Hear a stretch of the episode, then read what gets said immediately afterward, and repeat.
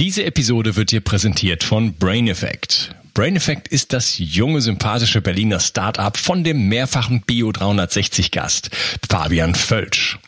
Heute möchte ich dir von Recover CBD erzählen. Du hast vielleicht den Podcast über das CBD-Öl mit Fabian Völsch gehört. Wenn nicht, solltest du das dringend nachholen. CBD-Öl ist ein Teilextrakt des Hanföl ohne psychoaktive Eigenschaften. Es aktiviert das endokannabinoide System des Körpers, das dir hilft, dich deutlich besser zu regenerieren. Ich selber nutze CBD-Öl fast täglich und es ist ein fester Bestandteil meines Entgiftungsprotokolls, weil es hervorragende Wirkungen auf den Schlaf hat. Und den zu verbessern, hat für mich oberste Priorität. Recover CBD wurde vor Oxidation mit dem Super-Antioxidans Astaxanthin und Vitamin E geschützt und darüber hinaus enthält es auch noch Kurkuma. Und das Beste ist, die Hörer von Bio 360 bekommen auf Recover CBD und die anderen Produkte von Brain Effect satte 20% Rabatt. Folge dem Link in der Beschreibung oder in den Show Notes. Und du tust nicht nur dir etwas Gutes, sondern unterstützt auch noch diesen Podcast und hilfst mit, dass es ihn in Zukunft auch noch geben wird. Bio 360. Zurück ins Leben.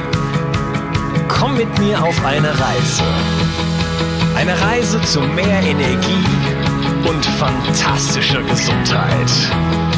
Ich möchte dir das Wissen und den Mut vermitteln, den ich gebraucht hätte, als ich ganz unten war. Dabei will ich dir helfen, wieder richtig in deine Energie zu kommen. Zurück ins Leben. Hallo ihr Lieben und herzlich willkommen zu Bio 360. Das ist Teil 3 von meinem Interview mit Ernst Wolf. Hallo Ernst. Hallo. Hm. Ja, äh, wir haben schon einen schockierenden Teil 2 hinter uns ich das mal so nennen äh, darf, und haben uns wirklich äh, darüber unterhalten, dass die Wirtschaft äh, definitiv äh, ja den Bach runtergeht und äh, dass da auch Kräfte hinterstehen. Wir haben uns über Politik unterhalten und vieles mehr. Wir haben so ein bisschen definiert, was ist eigentlich eine Verschwörungstheorie und auch versucht, so ein bisschen sind wir nicht so ganz hingekommen. Was ist so die Psychologie? Du hattest gesagt, die Menschen äh, können gar nicht so richtig glauben, äh, dass dass, dass solche Kräfte eigentlich am Werk sind. Und das ist so ein bisschen jetzt meine Mission, jetzt hier gerade mit, mit, mit diesem und auch anderen Gesprächen, ähm, da ähm, einfach ranzugehen und zu sagen, hey, wenn du die Fakten kennst, kannst du das nicht mehr glauben. Das ist gut so, ja, genau. Das, wir müssen jetzt aufwachen. Es ist, man, wir konnten im Dornröschenschlaf äh, noch lange Zeit irgendwie für dahin, äh, nicht, nicht vegetieren, dahin leben, aber jetzt ist, ist es einfach vorbei, weil ansonsten, es geht uns an den Kragen jetzt. Absolut, absolut. Ja. Und äh, deswegen nochmal so ein bisschen in die Vergangenheit auch reisen. Und du hattest ein Buch geschrieben über den äh, Internationalen Währungsfonds. Und das möchte ich zum Thema von diesem Teil machen, Internationaler Währungsfonds bzw. Weltbank. Ähm, einfach mal schauen, was sind das für Institutionen, wie sind die entstanden, was finanzieren diese und was hat das so für Auswirkungen in der Welt? Und ich überlasse dir mal die Bühne. Ja, wunderbar. ja, das, ich habe ja schon gesagt, dass es äh, ab äh, dem Zweiten Weltkrieg ein neues äh, Weltfinanzsystem gegeben hat, das auf der Konferenz von Bretton Woods äh, eingeführt worden ist. Und äh, zum Zweck der Überwachung dieses Ganzen ist damals der IWF, der Internationale Währungsfonds, gegründet worden. Also die offizielle Aufgabe des Internationalen Währungsfonds war die Einführung des neuen Weltfinanzsystems, dass er den Dollar an Gold und alle anderen Währungen der Welt an den Dollar gebunden hat, die zu überwachen und zu begleiten. Ähm, und äh, das hat der Internationale Währungsfonds auch in der Anfangsphase getan. Interessant ist allerdings der Hintergrund. Der Hintergrund ist der, dass ja der US-Dollar damals zur wichtigsten Währung der Welt geworden ist und dass die USA praktisch die Finanzherrschaft über Hoheit über die Welt an sich gerissen haben. Und im IWF spiegelt sich das auch wieder. Und jetzt kommen wir auch mal wieder auf die Verschwörungsfrage. Damals wurde festgelegt, dass der Vorsitzende des IWF niemals ein Amerikaner sein sollte, sondern immer ein Ausländer sein sollte, obwohl die USA 15 Prozent Anteile hielten oder 16 Prozent, also äh, immer eine Sperrminorität hatten, also keine Entscheidung innerhalb des IWF ohne die USA getroffen werden konnte. Außerdem wurden die Stimmrechte so verteilt, dass der, der viel Geld eingezahlt hat, eine große, einen hohen, höheren Stimmanteil hatte als kleinere. Also die USA haben sich damit sofort so viel Stimmrechte gesichert wie alle Afrikaner, mehr als alle afrikanischen Länder zusammen. Außerdem ist der IWF in Washington angesiedelt worden, also ganz in der Nähe des Weißen Hauses. Und das gesamte Personal ist in, in den USA rekrutiert worden. Es ist also praktisch eine Organisation gewesen, die von Anfang an das Ziel hatte, die Interessen der USA weltweit zu vertreten. Wobei natürlich nach außen ein anderer äh, Eindruck erweckt wurde, weil am Anfang war es ein Schwede, dann später waren es mal äh, Franzosen, dann wieder ein Schwede, dann gab es mal einen Deutschen sogar, der Chef des äh, IWF war, das war äh, Herr Köhler, der ehemalige Bundespräsident. Also das hat immer gewechselt, aber die Interessen blieben immer die gleichen. Nun gut, in der ersten Zeit sollten die, die, sollte die Hauptaufgabe des IWF sein, Länder zu stabilisieren, die in Schwierigkeiten kommen. Wie stabilisiert man Länder, die in Schwierigkeiten kommen? Indem man Kredite vergibt. Was bedeutet das? Wenn man Kredite vergibt, bedeutet, man, bedeutet das, dass man diese Länder in Abhängigkeit von einem selbst bringt. Gut, und mit den, mit, der, mit den 60er Jahren ist der IWF damals äh, wesentlich entscheidender geworden, weil in den, in den 50er Jahren hat er eigentlich eine sehr untergeordnete Rolle gespielt. Da sind kaum Länder in Schwierigkeiten beraten. Interessanterweise war, glaube ich, England eines der Länder, das einer der, einen der ersten Kredite vom IWF beantragt hat und tatsächlich auch bekommen hat, aber auch später nie wieder einen gefordert hat. Aber dann kam es in, der, in den 60er Jahren zu einer großen Umwälzung in der Welt, weil damals sehr viele Befreiungsbewegungen dafür gesorgt haben, dass Länder in die Unabhängigkeit entlassen wurden. Und diese Befreiungsbewegungen waren oft äh, orientiert an der Sowjetunion und an China, also an den damaligen äh, großen kommunistischen Mächten. Und das hat natürlich den westlichen Ländern nicht so gefallen, vor allem nicht den westlichen Banken. Und deswegen, sobald irgendwo eine dieser Befreiungsbewegungen an die Macht gekommen ist, haben die westlichen Banken ihr Geld aus diesen Ländern zurückgezogen, das ja vorher Kolonien gewesen sind, die ja praktisch von den Ländern beherrscht wurden im Westen. Da haben die ihr Geld zurückgezogen und jetzt haben diese Länder große Probleme gehabt, Geldgeber zu finden, weil die Sowjetunion hatte nicht so viel Geld und China hatte auch nicht so viel Geld. Und da ist dann der IWF eingesprungen und hat gesagt, pass mal auf, wir helfen euch mit Geld, aber wir binden dieses Geld an bestimmte Bedingungen. Und diese Bedingungen wurden diesen Ländern dann aufdiktiert, sodass diese Befreiungsbewegung ihre hehren Ziele da von, von größerer sozialer Gleichheit und so weiter sehr schnell aufgegeben haben und dieses Geld vom IWF genommen haben, um ihre Wirtschaft aufzubauen, aber gleichzeitig die Bedingungen des IWF erfüllt haben. Und diese Bedingungen waren natürlich alle immer zugunsten der Kreditgeber, also des IWF, und, und nicht zugunsten der Länder. Vor allen Dingen nicht zugunsten der einfachen Leute in diesen Ländern. Und auf diese Art und Weise hat sich so eine Allianz herausgebildet, und zwar zwischen dem IWF und den Regierungen dieser Länder, weil das wurden immer korruptere Leute, die da äh, an die Macht gekommen sind, die immer mehr bereit waren, die Bedingungen dieses IWF zu erfüllen.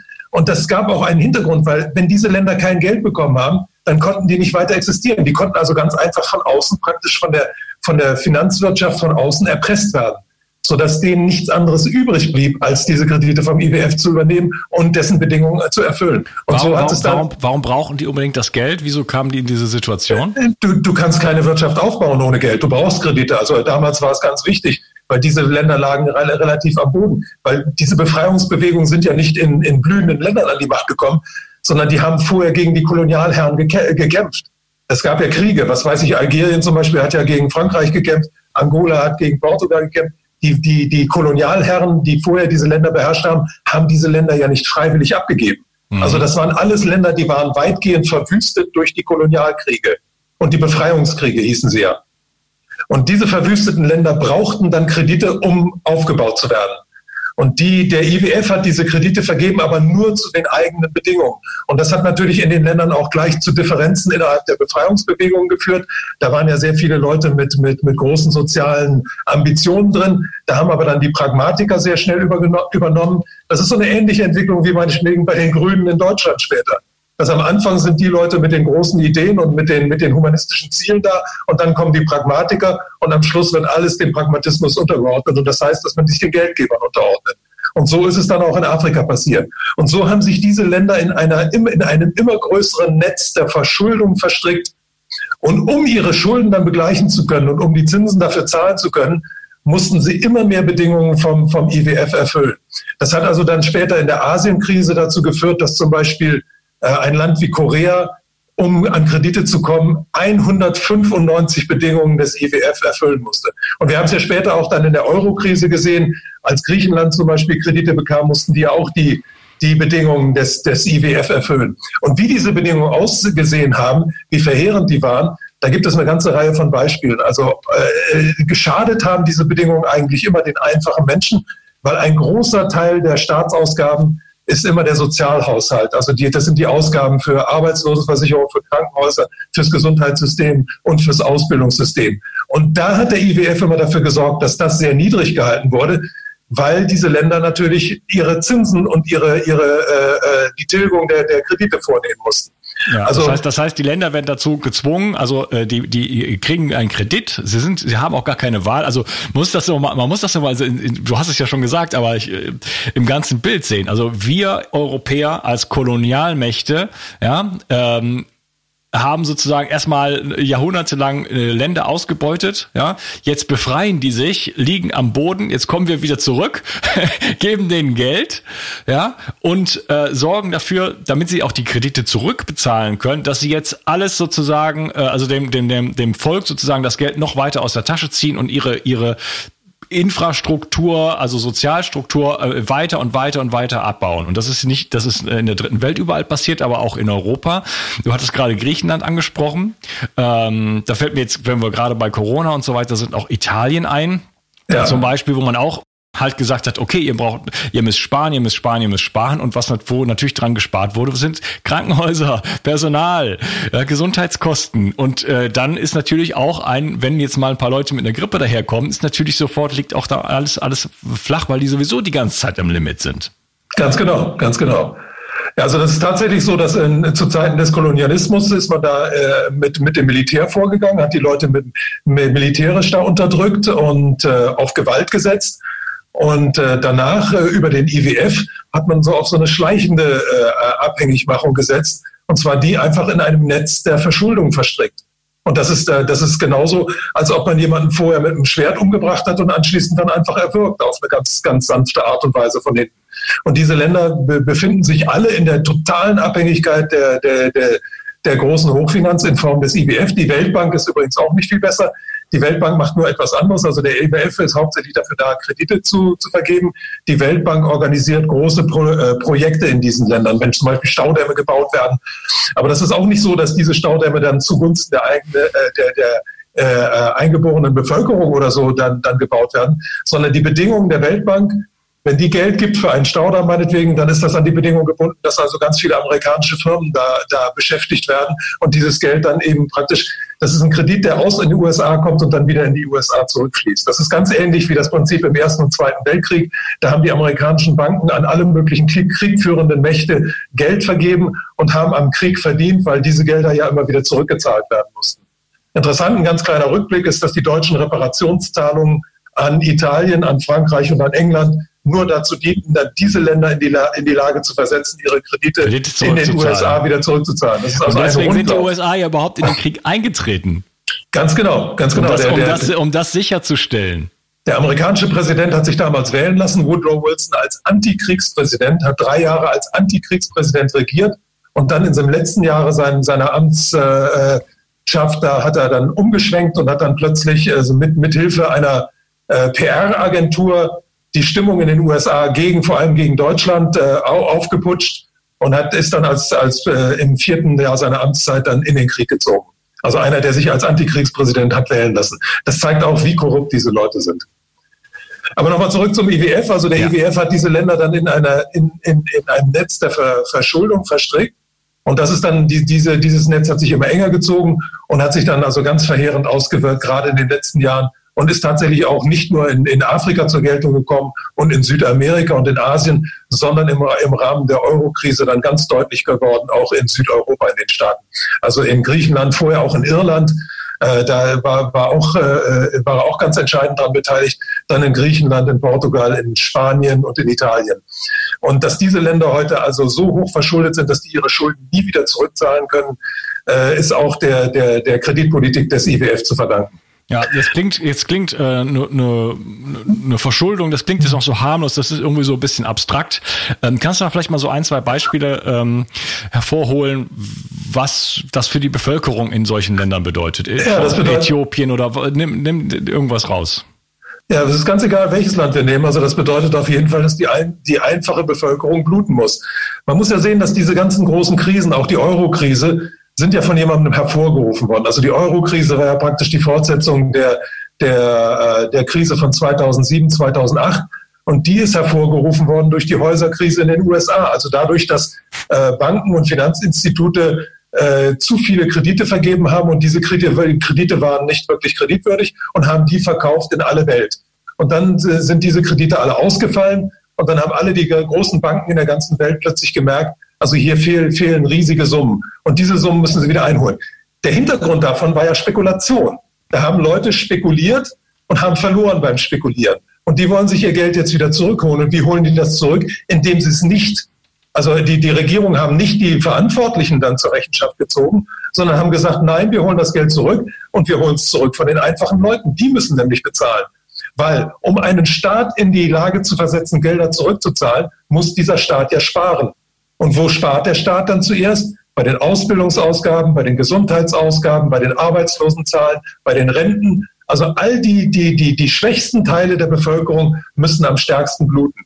Das heißt, das, das, das, das heißt sowas wie Griechenlandhilfe, da geht nicht, dass jetzt Millionen von Euros oder, oder, oder, oder Milliarden, die gehen, werden es nicht verteilt sozusagen auf der Straße an die Leute, damit es denen besser geht, damit die was zu essen kaufen können, sondern das geht äh, an die Banken, an die Fonds wieder sozusagen? Direkt, direkt.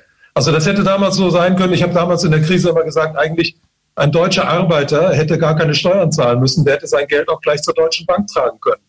Es ist nämlich so gewesen, dass ein deutscher Arbeiter hat Steuern gezahlt. Diese Steuern sind nach Griechenland gegangen und sind von Griechenland an die Deutsche Bank wieder zurücküberwiesen worden, weil die bei denen große Kredite hatten und die bedienen mussten. Und das ist dem, dem, dem einfachen Arbeiter aber so erklärt worden, das ist eine Hilfe für Griechenland. Der ist aber, diese Hilfe ist aber bei der einfachen Bevölkerung in Griechenland nie angekommen. Das ist das Interessante an diesem Rundlauf. Also es sind die, die Großen im Finanzsystem, die sich gegenseitig selbst bedienen, aber die Kleinen dafür bluten lassen. Und was da, was, was, was für verheerende Folgen das äh, Ganze gehabt hat, das hat man ja gerade besonders am griechischen Gesundheitssystem gesehen, wo plötzlich schwangere Frauen dann zweieinhalbtausend Euro hinlegen mussten, um überhaupt zur, zur Geburt ins Krankenhaus gelassen zu, äh, zu werden, wo, wo mehrere Millionen Griechen plötzlich nicht mehr krankenversichert gewesen sind wo alte Leute, also auch heute noch die, die, die Renten in, in Griechenland sind, sind unterirdisch niedrig. Also der, der Rentendurchschnitt in Athen zum Beispiel liegt irgendwo zwischen 500 und 700 Euro. Und das Preisniveau in, in Athen ist ja, ist ja ungefähr so, so hoch wie das in, in Berlin. Also die, die, die, die Folgen dieser, dieser, dieser Geldpolitik des IWF und der, der anderen Geldgeber, die macht sich ja auch jetzt so ganz langsam immer deutlicher bemerkbar weil viele Leute eine ganze Zeit noch überbrücken können mit ihren Rücklagen. In Griechenland sind zum Beispiel sehr viele Familien zusammengezogen. Da gibt es noch viele äh, kleine Hausbesitzer. Da, da, leben teilweise auch die Enkel mit von den Renten von den Großeltern. Da gibt es auch noch sehr viele äh, äh, Selbstversorger. Aber diese ganzen Möglichkeiten, die werden ja immer geringer, weil das Geld, das schwindet ja dahin. Aber diese Kredite werden, müssen weiter bedient werden. Und deswegen kommen wir auch da an einen Punkt jetzt, wo das Ganze wahrscheinlich äh, auf ziemlich dramatische Weise explodieren wird.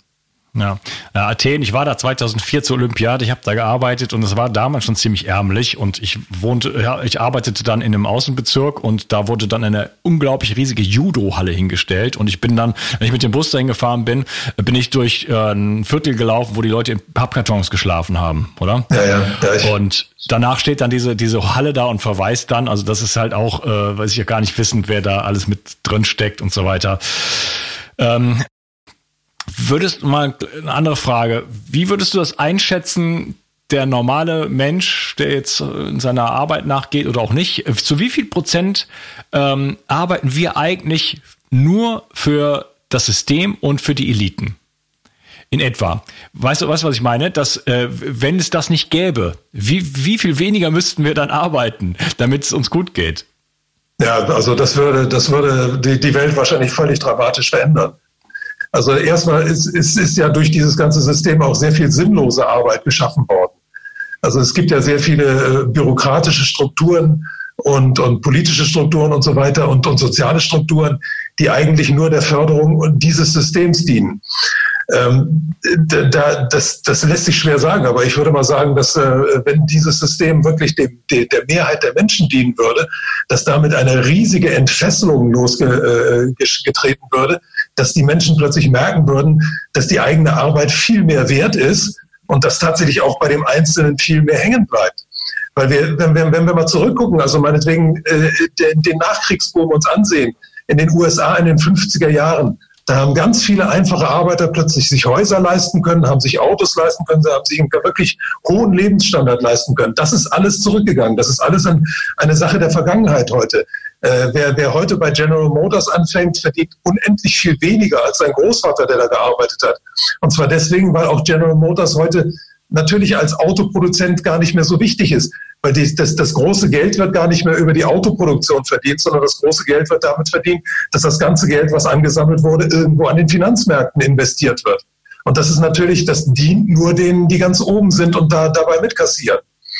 Es ist ja auch so, dass die, die Aktienkurse immer weiter in die Höhe getrieben werden. Also ein Phänomen, was wir jetzt gerade sehen, ist ja äh, wirklich ganz erschreckend. Also wir haben im letzten Monat, im April 2020, den stärksten weltweiten Wirtschaftseinbruch aller Zeiten gehabt. Und wir haben im gleichen Monat den größten Anstieg an allen Aktienmärkten der Welt in der Geschichte der, Aktien, der, der, der Aktienwirtschaft gehabt. Das ist so absurd, wie, wie, wie da sich zwei völlig verschiedene Realitäten gebildet haben. Und das zeigt, wie parasitär dieses ganze System ist. Da sitzen einige wenige Parasiten auf dem Körper der Weltwirtschaft saugen den zu ihrem eigenen Vorteil aus und schwächen den und, und, und zerstören ihn schlussendlich auch und sind jetzt gezwungen, ein neues Regime zu errichten, was noch schlimmer ist als das vorige. Ja, ähm, nochmal ein bisschen zurück zum, zum, zum IWF. Ja. Ähm, wir hatten jetzt ein bisschen über Griechenland gesprochen. Ich würde gerne nochmal so ein Beispiel vielleicht äh, rausgreifen, äh, was das wirklich für, für, für Konsequenzen für die Bevölkerung hat, äh, die Wirtschaft, äh, Versorgungslage mit Nahrung und so weiter. Ich kann das mal in einem kleinen Dorf in Afrika mal ein bisschen klar machen, das Ganze. Also wenn man sich ein Dorf in Afrika vorstellt, das meinetwegen jetzt von einem, einem äh, Gewitter da heimgesucht wurde und da ist meinetwegen die Schule kaputt gegangen. Und dieses Dorf braucht jetzt eine neue Schule. Gut, so eine Schule wird, wird denen dann gesagt, kostet meinetwegen in, in eine einfache Schule in Afrika kostet vielleicht fünf Millionen Dollar. Jetzt kommt der Bürgermeister und der, der, der Bauunternehmer zusammen und sagen, ja, das müssen wir jetzt äh, schaffen und gehen dann zum, zum, zu den Bürgern und sagen, pass mal auf, wir müssen uns fünf Millionen vom IWF leihen, weil wir das Geld einfach nicht haben. So, dann gehen die zum IWF und dann sagt der IWF, ja gut, das, äh, oder sagen wir, die gehen erstmal zu den Banken und fragen die Banken, ob die denen fünf Millionen leihen. Und dann sagen die Banken, naja, ihr seid ein kleines Dorf, ihr habt so wenig Grundumsatz, also ihr verdient so wenig Geld, euch geben wir kein Geld. Wenn die jetzt aber zum IWF gehen, dann sagt der IWF sofort, klar, die fünf Millionen kriegt ihr. Aber pass mal auf zu bestimmten Bedingungen. Und jetzt wird der IWF meinetwegen folgende Bedingungen auf, aufdiktieren. Der wird sagen, als erstes, pass mal auf, ihr habt da im, in eurem Dorf in der Mitte einen Brunnen. Also diesen Brunnen müsst ihr uns zur Verfügung stellen. Dann wird der IWF bei Nestlé anrufen und sagen, pass mal auf, ihr könnt da Trinkwasser abfüllen und damit äh, dieses Trinkwasser dann an die Leute verkaufen. Dann wird der IWF sagen, also zweitens, ihr habt da so eine kleine Bankfiliale, die muss weg, stellt da mal eine Bankfiliale von JP Morgan hin. Das ist die zweite Bedingung. Die dritte Bedingung dann äh, äh, wird sein, einen Moment muss ich kurz mal überlegen, ähm, Ihr müsst den, ihr habt einen Markt, der jeden Sonnabend, auf dem eure Händler Waren anbieten. Da werden zum Beispiel, da wird Gemüse und Geflügel angeboten. Auf diesem Markt muss in Zukunft ein Stand freigemacht werden für einen großen Nahrungsmittelkonzern aus den USA. Das zum Beispiel sind drei von diesen Bedingungen, die der IWF denen auf, aufoktroyiert. Und dafür kriegt er dann, kriegen die dann diese fünf Millionen, müssen diese fünf Millionen aber mit einem hohen Zinssatz, meinetwegen acht oder zehn Prozent zurückzahlen. Also die afrikanischen Länder kriegen das nie zum Nullzinssatz. Also die großen Banken kriegen ja im Moment das Geld für 0 bis 0,5 Prozent Zinsen. In afrikanischen Ländern, ich war vor zwei Jahren in Tunesien eingeladen. Tunesien hatte gerade einen, äh, einen äh, Kredit beim IWF aufgenommen, die haben dafür 8 Prozent Zinsen zahlen müssen. Also der, die, die, die IWF wird diesem kleinen Ort dann sagen, pass mal auf, also für die 5 Millionen müsst ihr dann für 8 Prozent das Geld über die Jahre zurückzahlen. Dann aber wird äh, Nestlé kommen, diesen Brunnen übernehmen, dann wird JP Morgan kommen, die Bank übernehmen und dann wird dieser große Nahrungsmittelkonzern kommen und seine Nahrungsmittel auf dem Markt so verkaufen, dass die gesamten Nahrungsmittelproduzenten in diesem Ort kaputt gehen. Dass die, äh, die, die, die JP Morgan wird dafür sorgen, dass die Bank, die vorher da gewesen ist, kaputt geht. Und dieser Brunnen, das Wasser, was den Leuten im Brunnen vorher frei zur Verfügung gestanden hat, das wird anschließend von den Leuten bezahlt werden müssen. Das heißt also, der einfache Mensch wird dann erstens für sein Trinkwasser bezahlen müssen, zweitens nur noch Nahrungsmittel von amerikanischen Nahrungsmittelkonzernen bezahlen können und drittens, wenn er ein Konto eröffnet, wird er das nur noch bei einer amerikanischen Bank machen können, sodass die von ihm profitieren. Auf diese Art und Weise hat der IWF über die Kreditvergabe an diesem kleinen Ort für eine neue Schule. Der Kredit, der, der IWF wird nachher sagen, wir haben denen geholfen, eine neue Schule zu bauen. Aber der IWF hat in Wirklichkeit geholfen, dass Nestlé verdienen kann, dass JP Morgan verdienen kann und dass der Nahrungsmittelkonzern verdienen kann. Ja, und das Ganze geht ja auch national. Also da werden ja zum Beispiel ähm, Abhängigkeiten geschaffen, wie zum Beispiel, ihr müsst jetzt äh, Monsanto Saatgut nehmen. Ja, das ja. ist ja schon lange so. Das ist ja schon lange so. Das Monsanto hat ja so ein äh, äh, arbeitet seit 50 Jahren daran, Saatgut herzustellen, was nur für eine Ernte gut ist. Also da, da, dass die Leute dann im nächsten Jahr wieder neu nachkaufen müssen.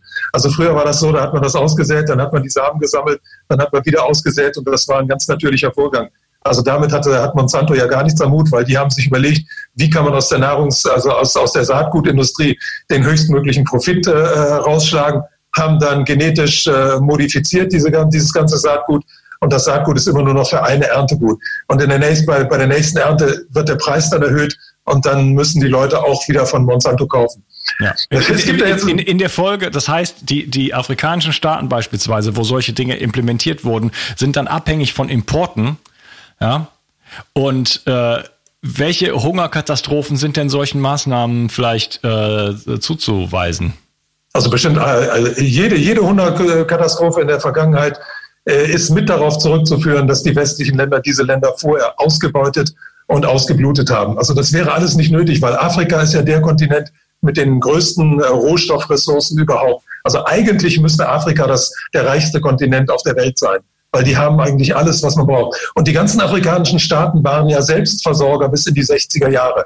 Da haben genau. die ihre eigenen Nahrungsmittel erzeugt, ihr eigenes äh, äh, Geflügel erzeugt und so weiter. Und heute sind alle Staaten über, also zu 100 Prozent von äh, ausländischen Nahrungsmittelkonzernen abhängig. Und die bekommen ja auch nicht die guten Nahrungsmittel, sondern die bekommen ja die Reste. Also das ist ja so, wenn man, wenn, wenn Geflügel verkauft wird, also wir bekommen hier die Hähnchenbrust und vielleicht noch die Flügel und der ganze Rest geht nach Afrika und wird da verkauft. Also das ist schon ein sehr, sehr zynisches Geschäft. Ja, sehr zynisch. Also wir haben es hier mit Millionen und Millionen, Abermillionen Menschen und Kindern und so weiter zu tun, die gestorben sind aufgrund, Richtig, von, ja. äh, aufgrund ja. von Finanzinteressen. Ja, ja. ja. Es, gibt, also, es gibt da auch Beispiele, wie der IWF also Regierungen gezwungen hat, zum Beispiel ich weiß jetzt nicht genau, in welchem Land es in Afrika war, da haben die die gezwungen, um, damit die äh, Kredite zurückzahlen konnten, musste dieses Land äh, seine Getreidevorräte verkaufen, hat dann den Kredit äh, abgezahlt und daraufhin hat es aber da eine, eine, eine äh, Dürreperiode gegeben und in dieser Dürreperiode sind sehr viele Leute gestorben. Also das zeigt so im Konkreten, wie, wie das Ganze so funktioniert und was für verheerende Auswirkungen das haben kann. Ja, und dann haben wir sowas wie UNICEF und solche Sachen, äh, damit wir dann quasi unser Gewissen irgendwo bereinigen können? Oder was ist so die Funktion äh, dahinter? Naja, UNICEF ist, ist äh, das ist eine reine Blendeorganisation, weil UNICEF gehört auch zur UNO und die UNO wiederum ist nichts anderes als interessengesteuert von den USA. Und ich, ich habe da sehr persönliche Erfahrungen, weil ich habe mal Nachbarn gehabt, die bei der UNICEF gearbeitet haben. Und ich habe gesehen, die haben sehr, sehr gut Geld verdient. Also ich habe damals in, als Kind in Korea gelebt. Ich habe gesehen, die haben sehr viel Geld verdient und die sind aber nur erster Klasse gereist und äh, in, äh, haben, haben wirklich einen sehr hohen Lebensstandard gehabt und wir haben uns alle gewundert, weil die immer äh, für UNICEF aufgetreten sind und Geld gesammelt haben von den einfachen Leuten, aber selbst also wirklich ins Haus und Haus gelebt haben. Und das ist da offensichtlich äh, oft der Fall.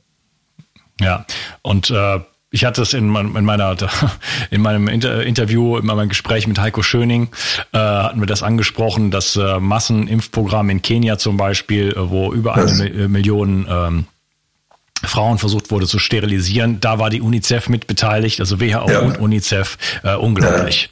Naja, ja, das sind, da muss man auch die Bösartigkeit dieser Organisation, darf man auf gar keinen Fall unterschätzen.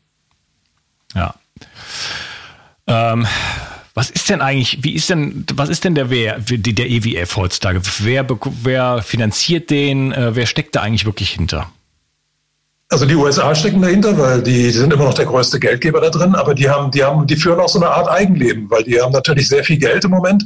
Also es ist wahrscheinlich die, die äh, reichste und unabhängigste Finanzorganisation der Welt.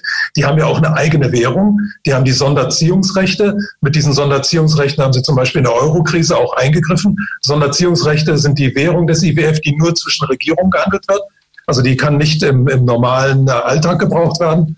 Und es gibt ja Vermutungen, dass wenn der Dollar crashen sollte, dass möglicherweise der IWF dann übernimmt und dass dann die Sonderziehungsrechte irgendwie zur neuen Weltwährung erklärt werden. Äh, wäre, wäre eine, eine, eine mögliche Variante, weil der IWF nicht nur über viel Geld verfügt, sondern auch über äh, relativ hohe Goldreserven.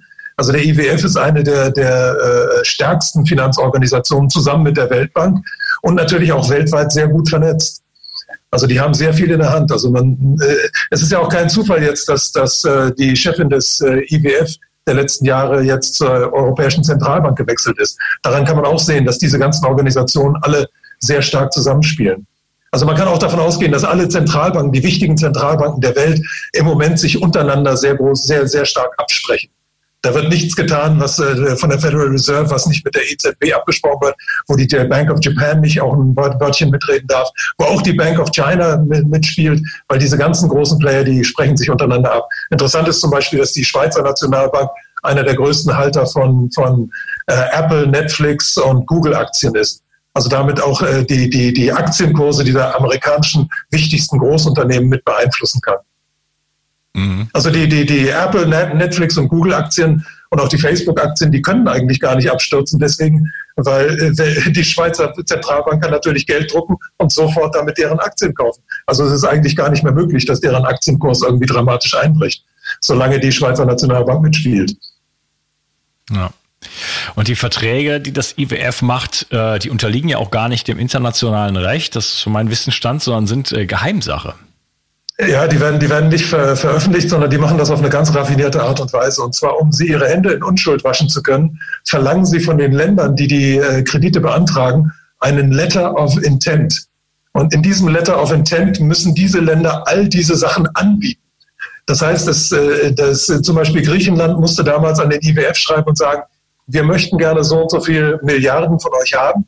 Wir bieten euch dafür an, wir sparen bei den Sozialausgaben, wir sparen im Gesundheitssystem, wir lassen uns von denen und denen beraten. Also ganz viele Sparmaßnahmen im griechischen Gesundheitssystem sind zum Beispiel vom deutschen äh, Gesundheitsministerium organisiert worden und von der GIZ, von der Gesellschaft für internationale Zusammenarbeit. Die haben eine ganz verheerende Rolle bei dem Abbau des griechischen Gesundheitssystems gespielt.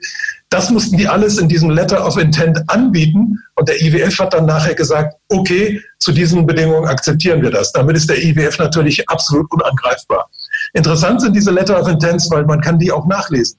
Man kann auf die, äh, die Website des IWF gehen und da unter Letter of Intent kann man die, die nachlesen und dann wird man feststellen, dass da mancher Regierungschef wirklich wie ein ein Schüler im dritten Schuljahr seinem Lehrer zu gefallen versucht und sagt, pass mal auf, ich biete dir das alles an, wenn du mir das gibst. Das ist wirklich unvorstellbar, wie, wie, wie weit äh, die, die, die Erniedrigung da geht. Aber es ist natürlich rechtlich für den IWF sehr gut, weil es eine Absicherung ist. Und das Ganze nennt man, also diese ganzen Maßnahmen als kompaktes Ganzes nennt man Strukturanpassungsmaßnahmen.